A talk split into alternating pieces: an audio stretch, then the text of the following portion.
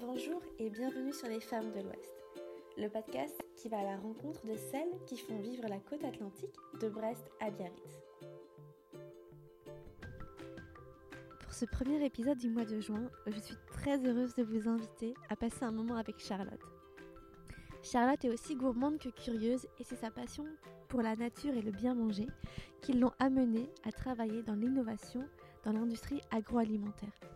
Aujourd'hui, Charlotte travaille pour l'Atelier V, une entreprise basée près de Vannes qui n'utilise que des légumineuses dans ses recettes. Dans cet échange, Charlotte nous parle de son parcours, de la façon dont elle s'est tournée vers le monde des études consommateurs. On aborde forcément le sujet de l'alimentation, de comment introduire plus de végétal dans son assiette sans se casser la tête. Et bien sûr, de l'océan, qui est essentiel pour l'équilibre. Bref, je ne vous en dis pas plus et vous souhaite une très belle écoute. Bonjour Charlotte, je suis très très heureuse de t'avoir euh, aujourd'hui euh, via Zoom pour un nouvel épisode. Bonjour Elisabeth. Les autres ne le voient pas, mais euh, en fait, tu es derrière le soleil, enfin devant le soleil, donc une image assez lumineuse en face de moi. C'est assez chouette. Charlotte, on est aujourd'hui ensemble pour aborder une question qui nous concerne tous et toutes, qui est celle de l'alimentation, euh, qui est un, sujet important et euh, primordial dans nos quotidiens. Euh, mais avant tout, puisque l'alimentation fait partie d'un style de vie, comment tu te sens aujourd'hui après quelques annonces un peu, on va dire... Ouais, perturbantes oui. sur le quotidien. Euh, comment je me sens euh, Alors, je me sens bien d'être avec toi tout de suite. Euh, c'est un bon moment qu'on va partager, j'en suis sûre. même si, comme tout le monde, le moral est absolument pas de nature très joviale, enthousiaste, etc. Et je sens bien que, que tout ça est un peu terni en ce moment. Alors, heureusement, on a des, on a des quotidiens assez denses, euh, des combats à mener qui nous, qui nous portent, hein, mais, euh, mais, on a aussi des quotidiens avec des enfants euh, qui ne vont plus à l'école. Enfin, tout ça s'entremêle et, et, fait que c'est pas tout à fait moi en ce moment, mais je, ne désespère pas de retrouver, de retrouver enfin, l'énergie qui me caractérise et, et, surtout la, la, projection et l'enthousiasme, parce que je suis responsable innovation, moi, donc euh, la perspective, c'est important. oui, ça c'est vrai. Donc, tu viens de le dire, tu es responsable innovation dans l'industrie agroalimentaire. Enfin, si on peut parler d'industrie, puisque tu nous parleras un peu de ton parcours et de là où tu travailles aujourd'hui. Comment t'es venue cette passion pour, euh, pour justement cette innovation et l'alimentation? Alors, euh, si je fais un tout petit peu le, mon parcours euh, depuis, depuis euh, j'ai envie de dire, l'adolescence, j'ai, je, dis souvent que je suis tombée dans la marmite quand j'étais petite parce que, euh, parce que je suis née dans une famille où la sensibilité à, l'ingrédient, à l'aliment est assez importante. J'en avais pas tant conscience que ça, mais finalement, je suis quand même née dans les années 80, moi, à l'autre des années 80, quand quand euh, le ketchup, euh, le Nutella, euh, enfin en tout cas toute la junk food a commencé à, s'installer. Et pourtant, j'ai été quand même assez préservée parce que, alors je dis souvent, hein, j'ai des grands-parents qui sont agriculteurs, enfin qui étaient agriculteurs et qui, et qui finalement m'ont donné un rapport à la terre, à la nature assez intuitif. parce que c'était ce qui faisait mon bonheur d'aller chez eux aussi. Euh, alors, ils étaient agriculteurs, ils avaient aussi des, euh, ils faisaient aussi de l'élevage, euh, des céréales, enfin, c'était assez varié.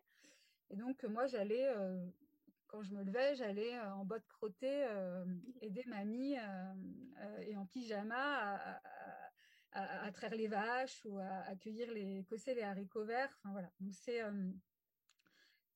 c'est des, super souvenirs et, je, intuitivement et sans que je le sache, ça m'a rattrapé plus récemment.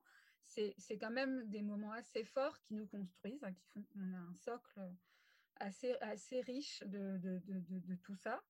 Et, euh, et ensuite, j'ai fait des études, moi. Alors, j'avais une sensibilité produit très forte, enfin, qui, qui, était sans doute liée à, cette enfance. Et donc, j'ai fait des études dans l'alimentaire, enfin, dans l'agroalimentaire, plutôt axé ingénierie, compréhension en fait du produit. Et en fait, assez vite dans mes études, j'ai attrapé, parce que finalement c'était assez large et assez vaste, et j'ai attrapé finalement la bride qui, me correspondait la plus. C'est marrant comme on, doit se faire confiance quand même, c'est ce que je dis souvent aux enfants. On doit quand même se faire confiance parce que malgré un socle qui paraît très large dans les études, on, a tendance à, Notre nature nous rattrape à un moment ou à un autre, enfin, si on s'écoute un petit peu. Et, et, on, et j'ai attrapé finalement la, brique de, de, ce, de, cette formation qui, me correspondait et qui était de l'analyse sensorielle. Donc, du coup, j'ai longtemps travaillé dans l'analyse du produit, ses arômes, ses textures, euh, ses, saveurs. Donc, j'ai une sensibilité culinaire assez forte. Et, euh, ensuite, euh, bah, assez vite, j'ai voulu briser l'armure. J'ai ouvert. enfin, le produit, c'était certes intéressant, mais je voulais aussi comprendre tout le périphérique. Et donc, j'ai complété mes études avec avec du marketing, euh, parce que euh, je travaillais en études euh, sensorielles avec des clients pour lesquels je n'avais pas forcément le même discours, en tout cas j'avais la même sensibilité, mais pas forcément la même, enfin, le même vocabulaire en tout cas. Mmh. Et, et j'ai donc repris des études pour avoir une vision 360 en fait de l'innovation toujours axé sur le produit et, et, tout ce qui l'entoure. Alors évidemment le pack, la communication, etc.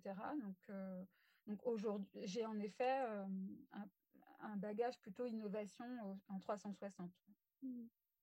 Et du coup, à ce moment-là, quelle était ta relation avec justement tes clients qui euh, peut-être, je ne sais pas, je vais faire une supposition, mais qui étaient probablement des grands industriels, des grandes entreprises, avec une offre produit qui était peut-être très éloignée de ce qu'on peut trouver aujourd'hui dans certaines euh, boutiques spécialisées. Je pense euh, à toutes les boutiques bio qui se sont développées ces dernières années. Euh, comment toi, tu voyais ces, produits justement?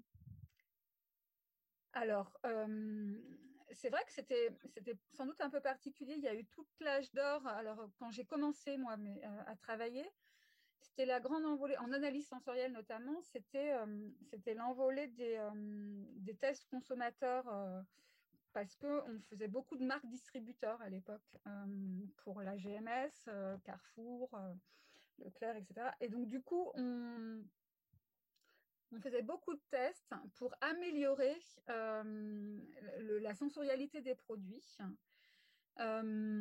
Et en fait, je me suis rendu compte que pour améliorer la sensorialité des produits, il y a eu, toute une époque où on ne se posait pas trop la question de, de ce qu'on intégrait pour l'améliorer. Donc, c'était vraiment euh, ce travail sur la, junk food, hein. c'est-à-dire qu'en gros, euh, euh, c'était une, forme de dérive, c'est-à-dire que comme on cherchait absolument à être le meilleur produit, le meilleur biscuit ou le meilleur sandwich, j'en sais rien, enfin, j'ai vu passer toutes sortes de produits. Nos recommandations à nous étaient évidemment d'aller dans le sens d'améliorer le caractère chocolaté d'un biscuit ou enfin, le, goût beurré, mais mais pour autant, on n'était pas derrière euh, les, les, manettes pour savoir ce qu'il était fait pour, euh, pour en améliorer l'appétence en fait euh, auprès du consommateur.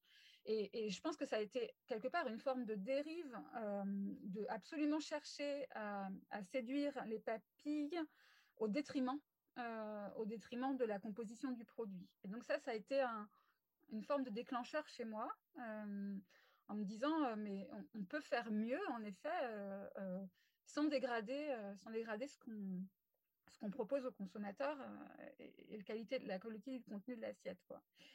Et, en innovation, ce qui m'a surtout porté, c'est que quand j'ai eu des clients qui, venaient me voir pour, pour innover, c'était certes, en effet, parfois des gros industriels ou des plus petits. Il y avait, il y avait vraiment une diversité de profils ce qui me portait, c'était justement de les emmener là où ils n'avaient pas forcément pensé aller. Euh, euh, de leur suggérer des choses qui aillent dans le sens d'une alimentation positive. Euh, alors, ça marchait ou ça marchait pas, hein, parce que évidemment, derrière tout ça, et on les comprend, il y a des identités de marque, il y a des, choses qui, qui parfois étaient perturbantes pour eux dans, les propositions que, je pouvais faire et qui faisaient faire des, bons, des bons des gros gros bonds et, perturber des paquebots en marche. Hein, donc, donc c'était un apprentissage. Et puis, bah, il y a aussi eu la rencontre avec, avec Xavier Leloir, qui est le fondateur de l'Atelier V. Donc là, c'est un de mes derniers clients, j'ai envie de dire. et là, j'ai pour une fois rencontré, enfin pour la première fois d'ailleurs, rencontré quelqu'un qui, qui arrivait avec un brief qui était tout à fait détonnant par rapport à ce que, que j'avais jusqu'alors. C'était une feuille blanche, mais, mais, bien remplie néanmoins. Enfin, sa feuille blanche à lui, c'était les trois piliers du développement durable qui étaient décortiqués avec les valeurs, toutes les chaînes de valeurs associées, enfin, les connexions, les interconnexions entre le pilier économique, le pilier sociétal et le pilier environnemental, tout ça en mettant l'humain au cœur, au cœur du projet. Donc évidemment, on commence d'assez haut, on est assez vu d'avion, mais, mais, néanmoins, on a atterri sur des choses assez concrètes dans, le travail qu'on a fait ensemble. Et, j'ai trouvé ce projet passionnant, évidemment, et, l'ambition portée par Xavier bah, entraînante. Et, donc, du coup, assez rapidement, ensuite, j'ai rejoint l'aventure de l'intérieur, en fait, pour être responsable d'innovation pour l'atelier V. Et on va en parler, on va en parler de l'atelier V et de ce que vous faites. Mais juste avant de revenir sur justement cette intégration euh, en interne, donc ce passage de l'œil extérieur à l'œil intérieur, comment, euh, comment justement toi tu as vécu ce passage, cette, euh, se dire bon bah avant tu avais potentiellement beaucoup de clients, tu voyais beaucoup de choses, tu étais en contact avec différentes entreprises, potentiellement concurrentielles aussi, donc tu pouvais avoir une vue large sur tout ce qui pouvait être proposé sur le marché. Et mmh. quand tu as adhéré à ce projet que Xavier t'a présenté, certes, c'était une feuille blanche avec ses ambitions, ses objectifs et sa vision de ce que pouvait devenir l'atelier V. Comment toi, tu as fait le chemin vers l'intérieur, vers de partir du large vers le recentrer, mais en même temps du centré vers l'ouverture, puisque c'était ça au fond. Mmh. Ça a été assez progressif, donc je l'ai pas vécu comme un resserrement en fait, mmh parce que euh, j'ai pas quitté mes fonctions du jour au lendemain et puis l'atelier V euh, a grossi progressivement. Euh, aujourd'hui, je suis 100% pour l'atelier V et j'ai quitté mes, missions, mais au départ, je continuais, je continuais à, en moitié, moitié de mon temps finalement à accompagner, à accompagner certains porteurs de projets. Donc donc j'étais, enfin finalement, j'ai pas du tout ressenti ça comme un resserrement, mais comme euh, une progression, un chemin euh, évident en fait. Euh, et puis finalement, à l'atelier V, l'innovation c'est vraiment le cœur, c'est un cœur du réacteur, c'est-à-dire qu'en gros, on ne s'interdit rien. toutes les idées, même les plus farfelues, parce que nous aussi on a des idées farfelues, sont les bienvenues. Et en fait, on, s'autorise tout, on teste tout, justement parce que la rivière de la créativité, elle charrie pas que des pépites, et y compris chez nous. Et en fait, on reste convaincu que pour être sûr qu'un produit qu'on aurait imaginé sur le papier corresponde finalement à ce que pourrait être une aspiration et une attente du consommateur en termes de, bénéfices de goût, de saveur, de, régaler les, les, papilles en fait, parce qu'en effet, il y a, pas mal de concepts qui sur le, sur le papier sont, sont chouettes et finalement ça marche pas. Donc en fait, nous, on, s'autorise à tester tous les possibles euh, et, ça nous permet d'exorciser les idées qui finalement, les bonnes idées qui finalement n'en seraient pas. Donc, euh, donc voilà, donc euh, il y a un terrain de jeu assez, assez intéressant à l'atelier V et, une, enfin, finalement une une ouverture d'esprit dans l'équipe qui, est riche en fait. Qui, même mes idées farfelues ne sont pas perçues comme telles en fait. Justement, peut-être celles et ceux qui nous écoutent ne connaissent pas l'atelier V. Donc, est-ce mmh. que tu peux nous raconter ce que vous faites au sein de cet atelier? Pourquoi il s'appelle ainsi Et mmh, quel est son objectif? Oui, alors l'atelier V, c'est un petit atelier de fabrication basé à Vannes, en Bretagne un petit atelier de fabrication végétale qui est né, bah, je l'ai un peu expliqué tout à l'heure, mais de la, volonté de son fondateur, Xavier Leloir. C'est un homme discret, mais, mais, mais, doublement passionné de développement durable et d'écologie, enfin, et de gastronomie, j'ai envie de dire. Et il a, il a voulu conjuguer les deux dans, à l'atelier V. Euh, son grand dessin à lui, enfin, le, grand dessin de, Xavier, c'était de, de, de, promouvoir une alimentation positive, donc d'inverser le modèle alimentaire en place, hein, dominant en place, euh, agricole et industrie agroalimentaire, pour euh, un modèle plus vertueux euh, et plein de sens, enfin, pour, euh, pour les hommes et pour la nature, qui remet l'homme et la nature au, centre, de, au, centre des, priorités. Et, et donc, qu'est-ce qu'on fait? En fait, on produit des, produits alimentaires, on fabrique des produits alimentaires, et notamment des houmous. On est historiquement notre première gamme de produits, ce sont des houmous de légumineuses biologiques françaises. Et des falafels de légumineuses biologiques françaises.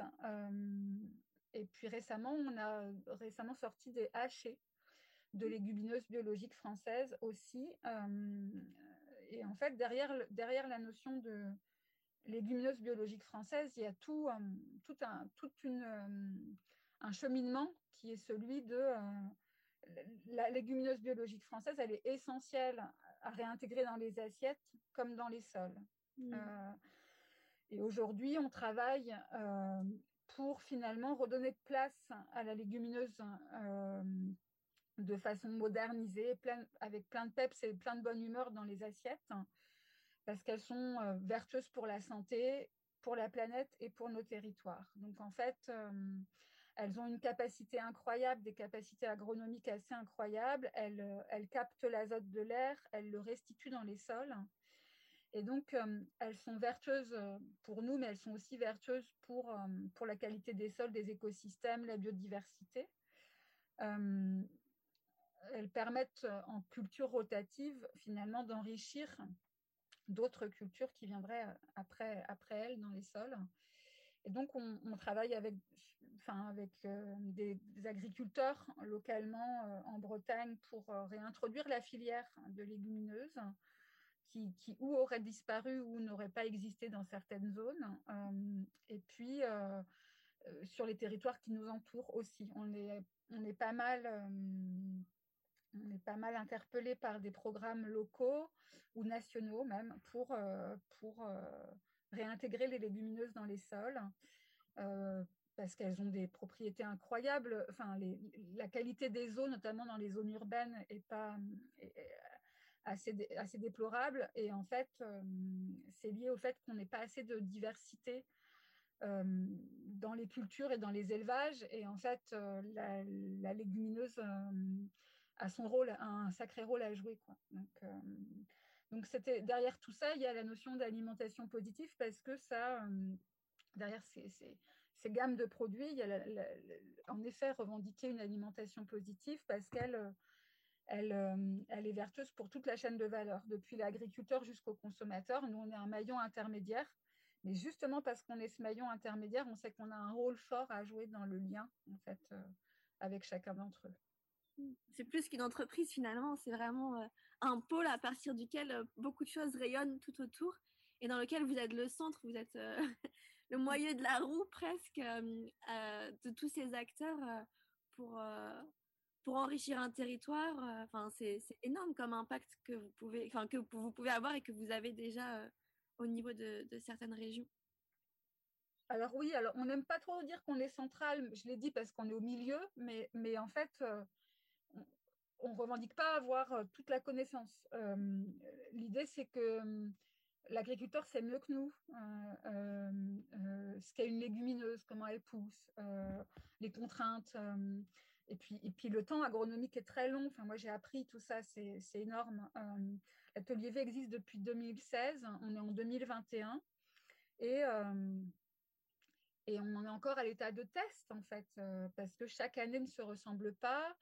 on est sur des gros, des temps forts de bouleversement climatique qui se ressentent au niveau agronomique et qui bah, ne permettent pas d'asseoir nos conclusions si rapidement. donc, c'est hyper enrichissant, en effet. Et, c'est pour ça euh, qu'en effet, dans l'idée d'inverser le modèle alimentaire, il y a l'idée que euh, toute la valeur ne soit pas capté par, par le maillon de la distribution ou par le maillon du fabricant, ce qui est parfois au, détriment du producteur. Et donc, que chacun puisse être nourri équitablement pour nourrir équitablement le consommateur. c'est une chaîne vertueuse. Enfin, c'est très et, et, du coup, ma question, c'est dans, ce, dans ce, cette quête de, de, faire mieux et de, pour tout le monde, comment, comment vous vous placez peut-être vis-à-vis du marché? Parce que c'est quand même un marché qui pèse énormément, avec des acteurs historiques qui sont très importants. Est-ce que ça a quand même évolué? Est-ce que ça a changé ces dernières années? Et notamment par rapport à l'alimentation végétale? C'est en changement. Euh, disons qu'en effet, il y a de gros acteurs euh, de l'alimentation végétale euh, en place, et notamment en GMS, en grande distribution, mais aussi en circuit bio, là où on est distribué, parce qu'aujourd'hui, nos produits ne sont disponibles qu'en magasin spécialisés biologiques et sur notre site internet, mais en tout cas pour le consommateur physiquement, c'est surtout là qu'il nous retrouve. mais euh, en effet, il y a des acteurs en place et euh, les choses évoluent. En tout cas, les attentes du consommateur évoluent euh, en faveur d'acteurs qui, comme nous, revendiquent une alimentation plus vraie, plus simple et, avec beaucoup de transparence, en fait.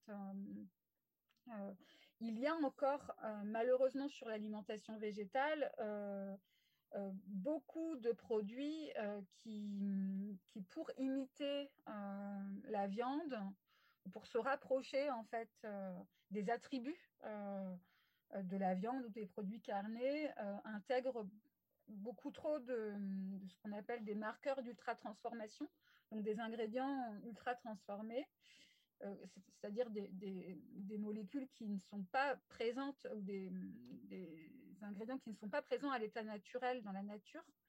Et, euh, et ça, je pense que les choses sont en train de changer. Alors évidemment, ça demande aussi une, une bienveillance de la part du consommateur et du palais du consommateur.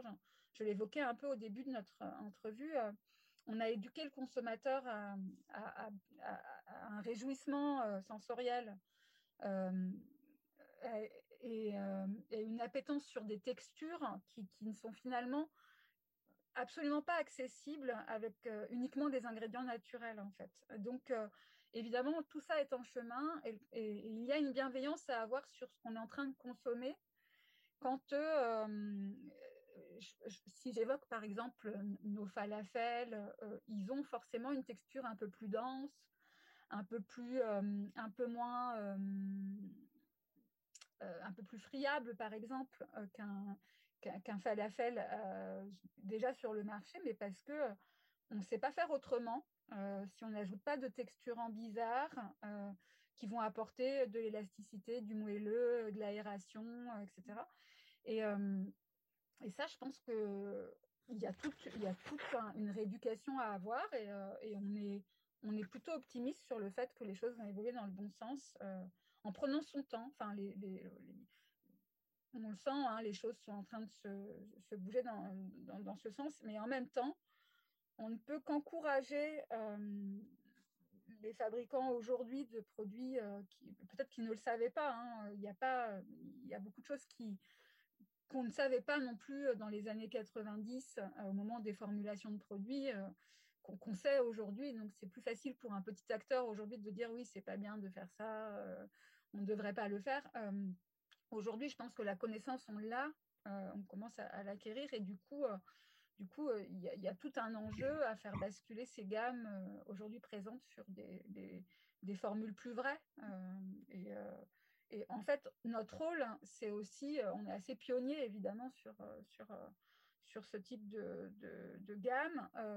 notre rôle, c'est aussi finalement de faire bouger ce marché dans le bon sens. Ouais, et je me rappelle quand on avait eu déjà notre, euh, comment c'était appelé il y a quelques semaines ou presque mois, tu mmh. m'avais vraiment euh, parlé de cette histoire de rééducation des consommateurs. Donc, on a parlé de la rééducation du palais, euh, de se dire, bah, en fait, tout ce qui est beau, bon, c'est peut-être pas bon au goût, n'est peut-être pas bon pour le corps lui-même, parce que mine de rien, ce qu'on mange, c'est notre carburant. Mmh. et comment, Donc, on le rééduque de ce côté-là, mais on les rééduque aussi en cuisine. Donc, il y a le côté achat. Donc, qu'est-ce qu'on va aller acheter comme matière première, on va dire, pour manger, mais ensuite la façon dont on le cuisine. vous, vous faites des houmous, nous a dit, des falafels et hachés. ceux qui veulent se lancer dans l'alimentation végétale, par où on commence? Comment on mange le houmous? Qu'est-ce qui comment, comment on peut mettre, incorporer en tous les cas vos produits? Dans une alimentation, on va dire, plus standard, plus classique, pour peut-être mmh. progressivement aller vers une alimentation 100% en végé Alors, en effet, on a pensé sur tous nos gammes. je reviendrai sur ta question, Elisabeth, de par quoi on commence, mais à l'atelier V, on a pensé les gammes pour qu'elles puissent être des bases flexibles de l'alimentation végétale. C'est-à-dire que notre, notre conviction, c'est que la, clé pour, une alimentation positive, c'est de, reprendre quand même la main sur son alimentation et de repasser derrière les fourneaux. Pas y passer tout son temps parce que personne ne l'a, ce temps, enfin de moins en moins mais, mais accepter d'y contribuer, d'y contribuer quand même un petit peu plus de temps. Je pense que l'effet Covid a quand même eu son effet positif sur, sur la question. Et ce serait bien que, que, que, les choses perdurent dans le temps. En fait, on, prend plus de temps et on, se, on, réintègre les, les, cuisines pour, pour davantage cuisiner, donc plus d'ingrédients bruts, de légumes, de céréales, de, euh, de viande ou de poisson. Enfin, je veux dire, on n'est pas en train de dire qu'il faut absolument manger 100% végétal, mais intégrer davantage de végétal dans, son alimentation. Euh, et on a en effet pensé des gammes flexibles et gourmandes, c'est-à-dire euh, qui, sont finalement des twists qui apportent du twist ou du peps aux assiettes, parce que finalement, la, grande difficulté pour aller vers une alimentation plus végétale, c'est c'est de se réjouir euh, et on n'inversera pas le modèle si, euh, si le consommateur, en effet, euh, ne se dit pas waouh, enfin, je peux, je peux me régaler en mangeant du végétal. Ça a l'air tout simple hein, de le dire, hein, mais, mais, mais en fait, la culinarité à l'atelier V, c'est essentiel. On est tous passionnés de cuisine.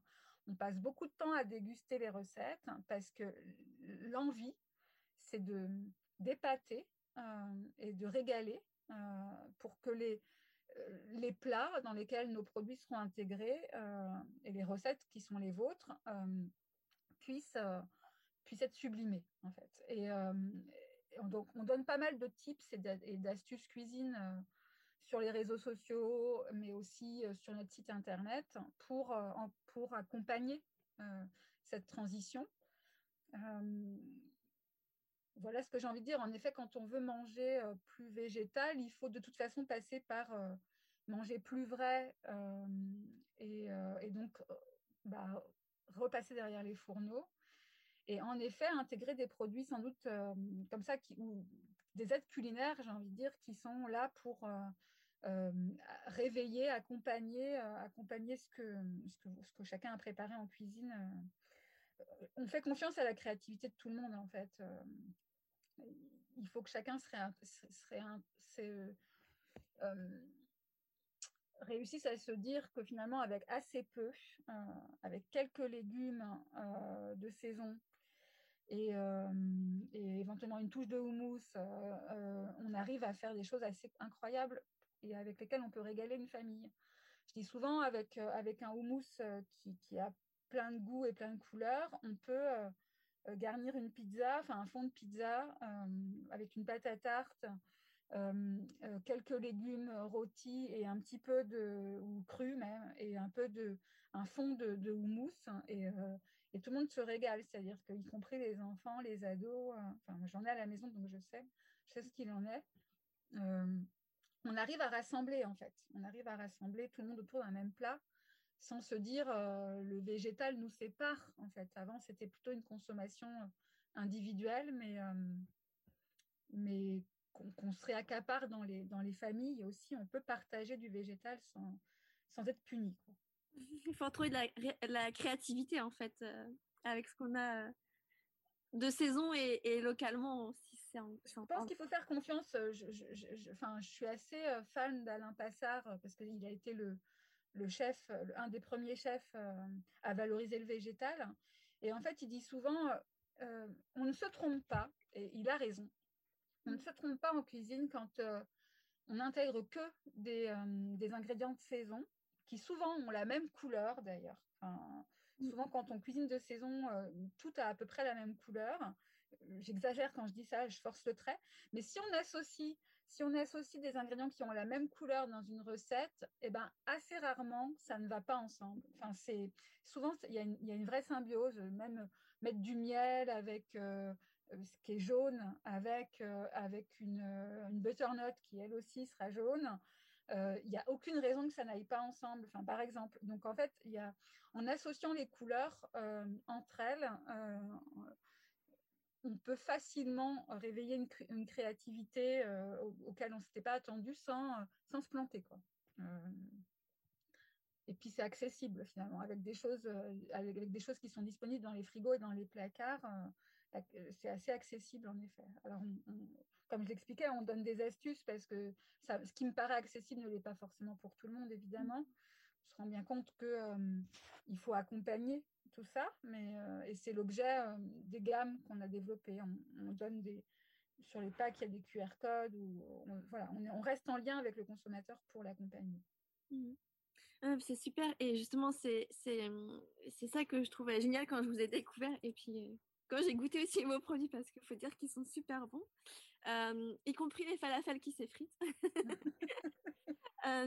non, c'était vraiment cette histoire de on n'est pas habitué. En fait, c'est vraiment un changement d'habitude. Enfin, je parle pour moi, mais je pense qu'on est beaucoup dans ce cas-là à vouloir faire l'effort, à se dire, je vais essayer, mais peut-être ça marche pas à tous les coups. Et ah mince, si ça se trouve, je l'ai, je l'ai pas cuit de la bonne façon.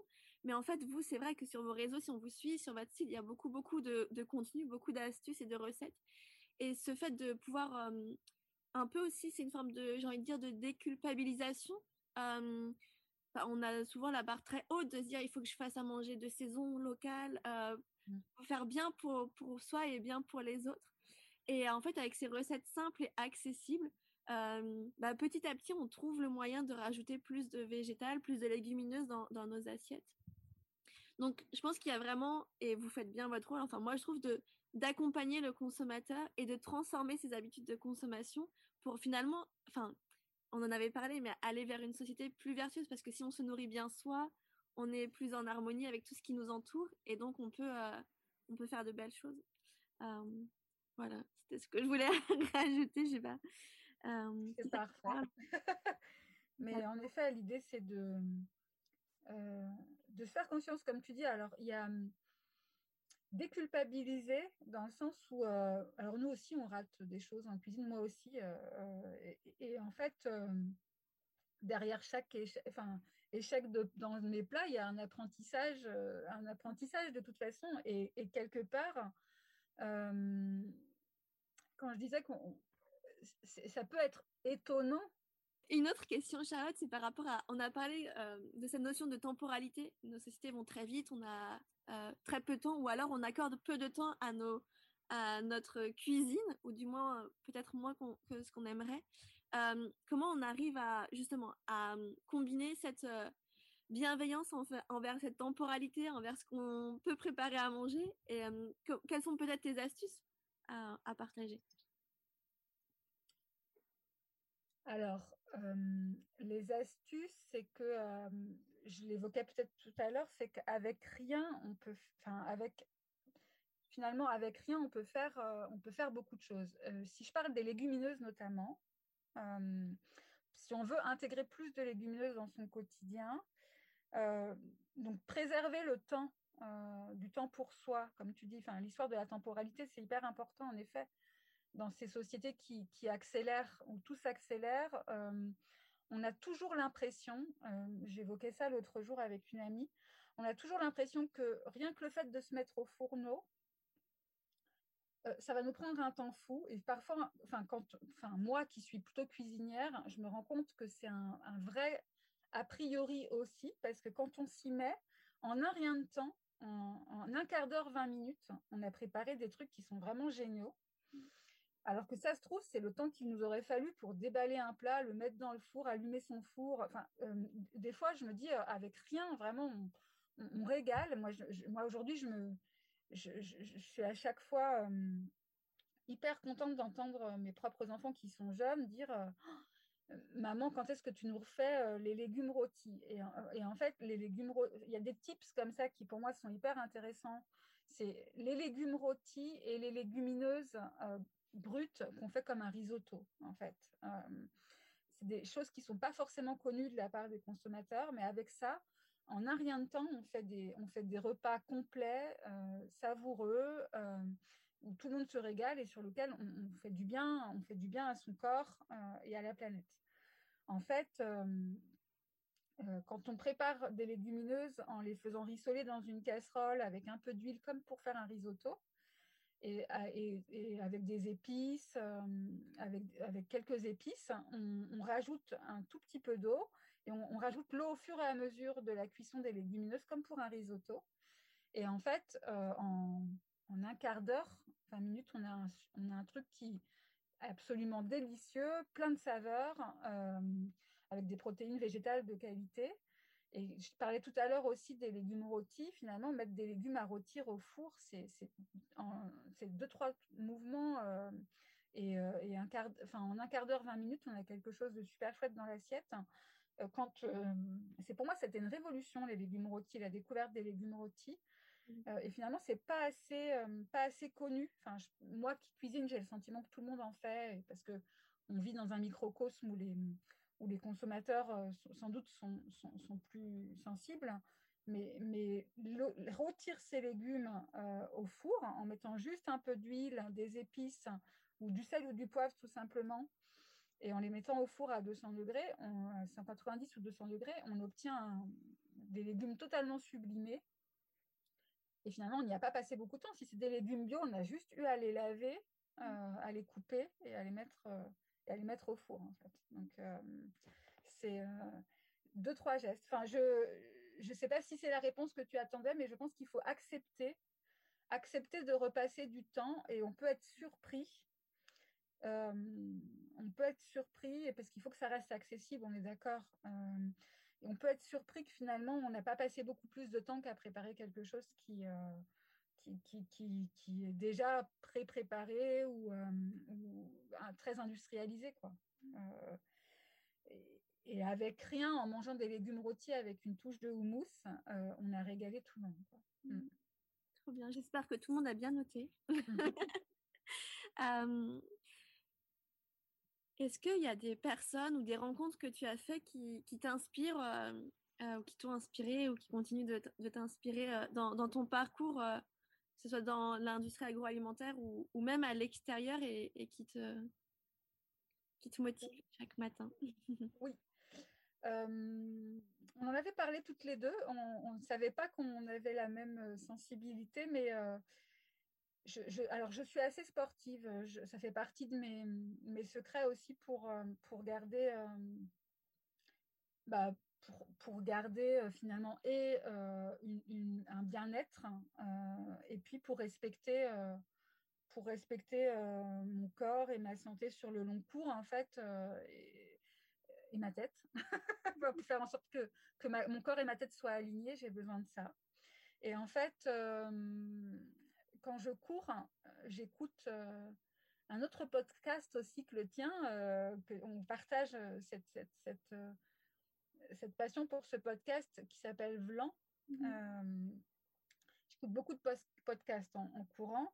Et en fait, euh, c'est un podcast sociétal. Si je le dis ici, c'est parce que il m'inspire et je suis sûre qu'il est hyper inspirant pour, euh, pour tous ceux qui peuvent nous écouter parce que il est accessible sur des sujets sociétaux hyper profonds avec beaucoup de avec, euh, avec énormément de respect de, l'individu, euh, de, l'évolution et, qu'on est en train de vivre. Hein.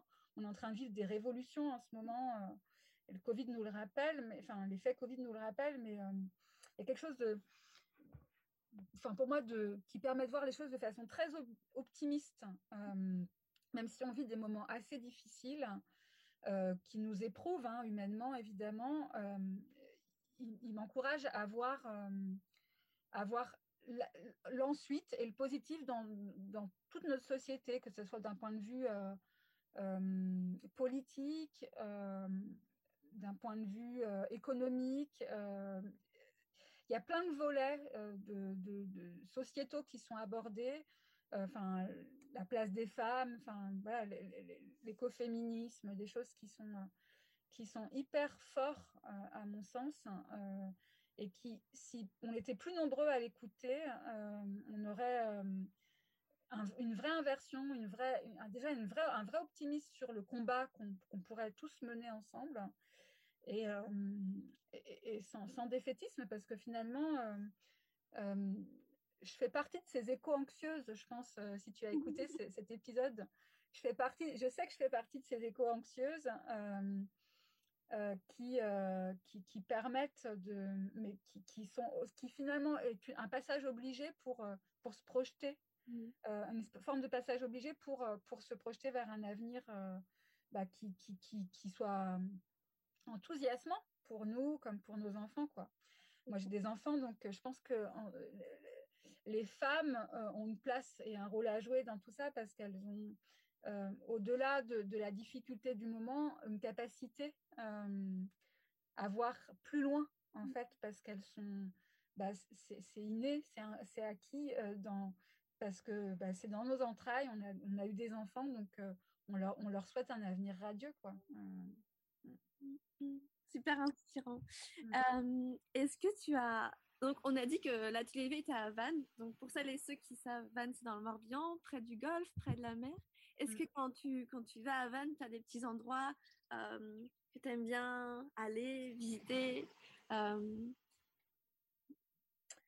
alors, je découvre Vannes grâce à mes collègues parce que moi, je suis rennaise. Mhm. Euh, j'habite Rennes et donc je vais à Vannes régulièrement à l'atelier, pas tous les jours, mais et encore moins en ce moment, mais, mais j'y vais régulièrement et donc ce sont mes collègues qui me font découvrir les petits endroits de Vannes.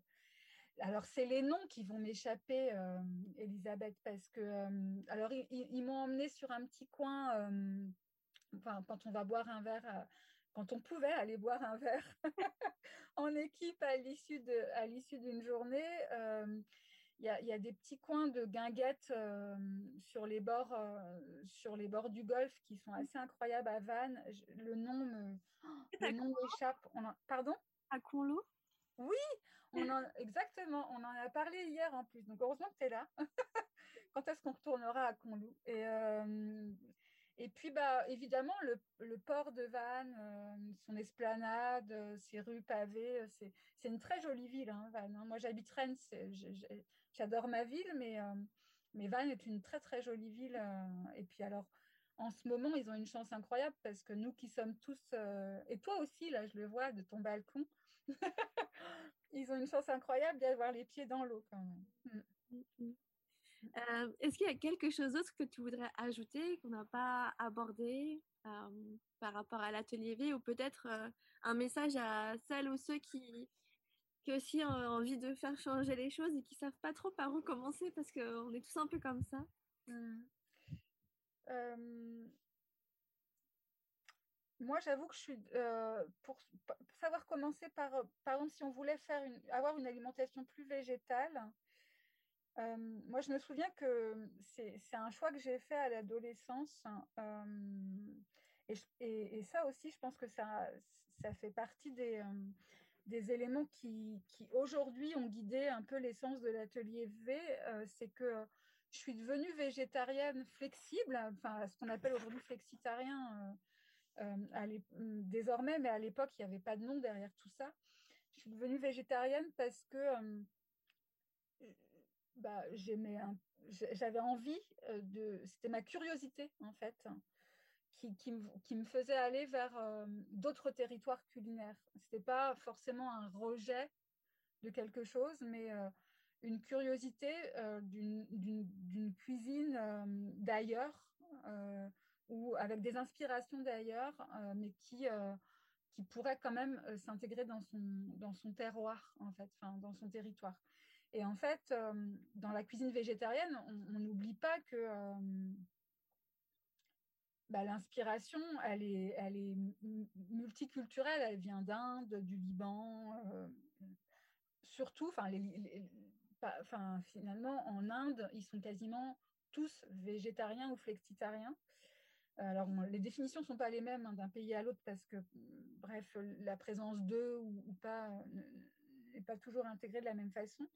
Mais, mais la cuisine indienne, elle est quand même hyper, hyper savoureuse. Elle est, s'inspire, enfin, la qualité des épices est assez incroyable. Et donc, du coup, j'ai finalement eu cette curiosité-là euh, qui m'a amenée vers, vers, vers, une alimentation plus végétale. Et, euh, je crois que c'est ça, en fait. Il faut, euh, il faut s'autoriser à explorer des territoires culinaires assez, assez variés. C'est aussi ça, un changement vers l'alimentation positive. on parlait tout à l'heure d'industrie agroalimentaire. Et en fait, ce qui a drivé euh, l'éducation euh, du goût en fait chez les consommateurs, c'est euh, la standardisation. Le fait, en fait, ce qui fait aussi l'industrie agroalimentaire, c'est le fait de pouvoir retrouver toujours le même produit toute l'année au même goût. Et en fait, je crois qu'il faut accepter, accepter que ça ne soit pas le cas. Et c'est même plutôt une richesse. Et, et, on en a fait aussi une richesse à l'atelier V de se dire bah, parfois le goût du potimarron en début ou en fin de saison, c'est pas tout à fait le même. Euh, on, parlait, on parlait d'éducation tout à l'heure, hein, mais, il, faut, en effet rééduquer le consommateur à accepter ça. De la même façon que moi, quand je cuisine à la maison, euh, le butternut en, en octobre, il n'a pas le même goût qu'en février. Quoi. Euh, il, est, un peu différent, plus ou moins amer. et, et, ça, il faut en effet que chacun puisse autoriser à ce que les goûts ne soient pas standardisés et pas toujours les mêmes. Donc euh, ça, c'est une chose. Et une curiosité. La curiosité, c'est quand même une... Euh, c'est enfin, la meilleure des qualités, j'ai envie de dire. On l'a tous, on en est tous dotés d'ailleurs. C'est juste qu'on a plus ou moins de barrières qui nous empêchent de, de, de, l'explorer ou de l'exprimer. Mais la curiosité, c'est, je dis souvent aux enfants, bah, à partir du moment où tu développes ta curiosité et où tu, euh, tu ne te mets pas de frein, euh, y compris à l'école, hein, quand tu poses une question euh, qui te paraît idiote, ça n'est pas. il ne faut pas que tu le perçoives comme le fait que tu n'aies pas compris quelque chose, mais comme une curiosité qui va satisfaire celle des autres aussi. Faut pas se dire euh, j'ai pas compris, il faut se dire juste euh, je suis curieux d'en savoir plus. Euh, et, et, en cuisine, c'est pareil.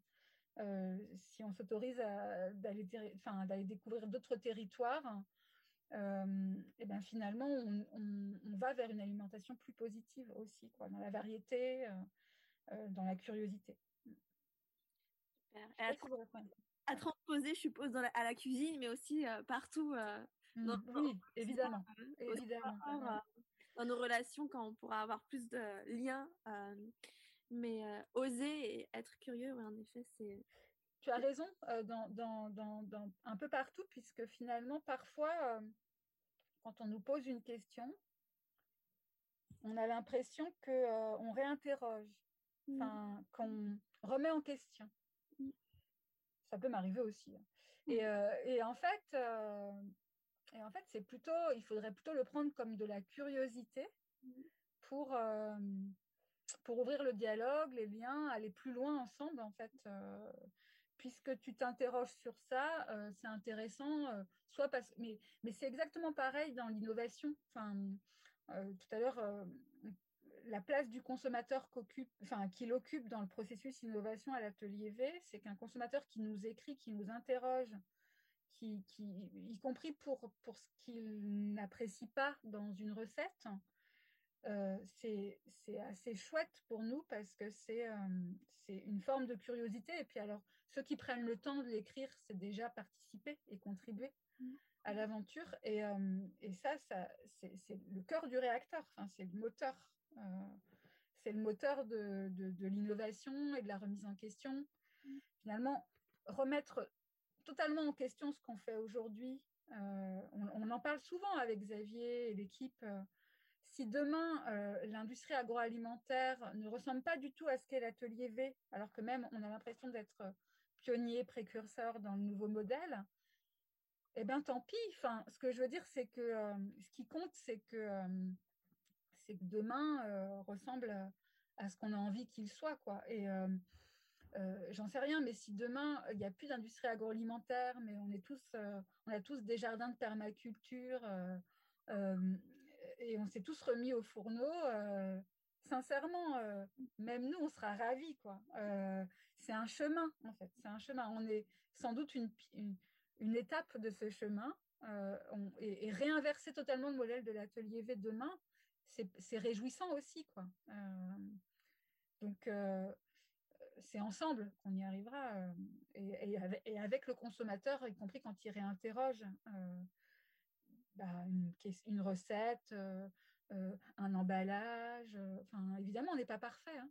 on n'a jamais dit qu'on l'était. On, on tend à, tendre vers le Graal et on est en chemin. Quoi.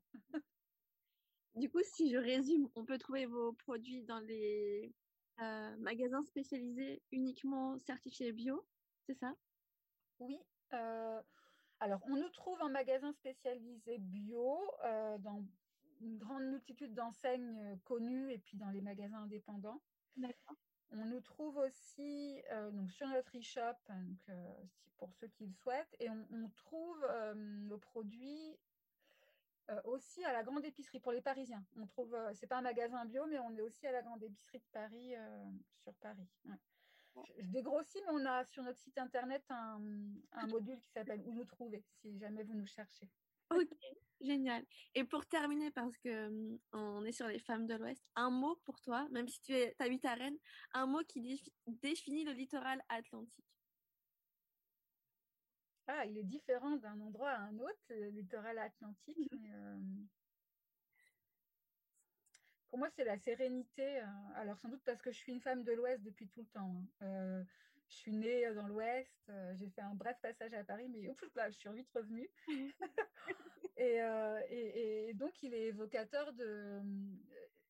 Alors, je fais partie de ces, de ces hommes, enfin, en tout cas, de ces hommes ou de ces femmes qui sont immédiatement apaisés. C'est pour ça que je t'envie tant d'être sur ton balcon là, immédiatement apaisés par, par la vue sur l'océan, la mer parce que je suis assez contemplative. En fait, ça, ça, c'est un moment de contemplation et, on n'en a pas assez de moments de contemplation dans ce monde qui s'accélère. Et, et, et, pour moi, la mer elle, euh, et l'océan Atlantique, il, euh, il est ce reflet-là. Il est le reflet de la contemplation et donc de la sérénité. Enfin, c'est le premier qui m'est venu. Hein. Je n'ai pas réfléchi avant. spontané, c'est ce qu'on souhaite. Euh, merci beaucoup Charlotte pour euh, toutes ces informations, toutes ces précisions. On remettra euh, sur le site du podcast et sur les réseaux où vous trouvez. Et puis en attendant, bah, je vous souhaite d'être gourmand à tous et à toutes et d'intégrer peut-être quelques produits de l'atelier V dans votre quotidien. Merci Charlotte. Merci à toi Elisabeth. Et en effet, restez gourmand, curieux et créatif. Merci infiniment pour votre écoute. De notre côté, on se retrouve dans 15 jours pour une dernière rencontre proche de notre littoral adoré. Si vous aimez ces conversations à l'inspiration iodée, vous pouvez faire plusieurs choses pour nous aider à le partager. Laissez 5 étoiles sur Apple Podcast, en parler autour de vous, à vos collègues, vos amis, votre famille ou sur les réseaux sociaux. Je suis Elisabeth Madoré et vous pouvez me retrouver sur Instagram à lesfemmesdelouest.podcast.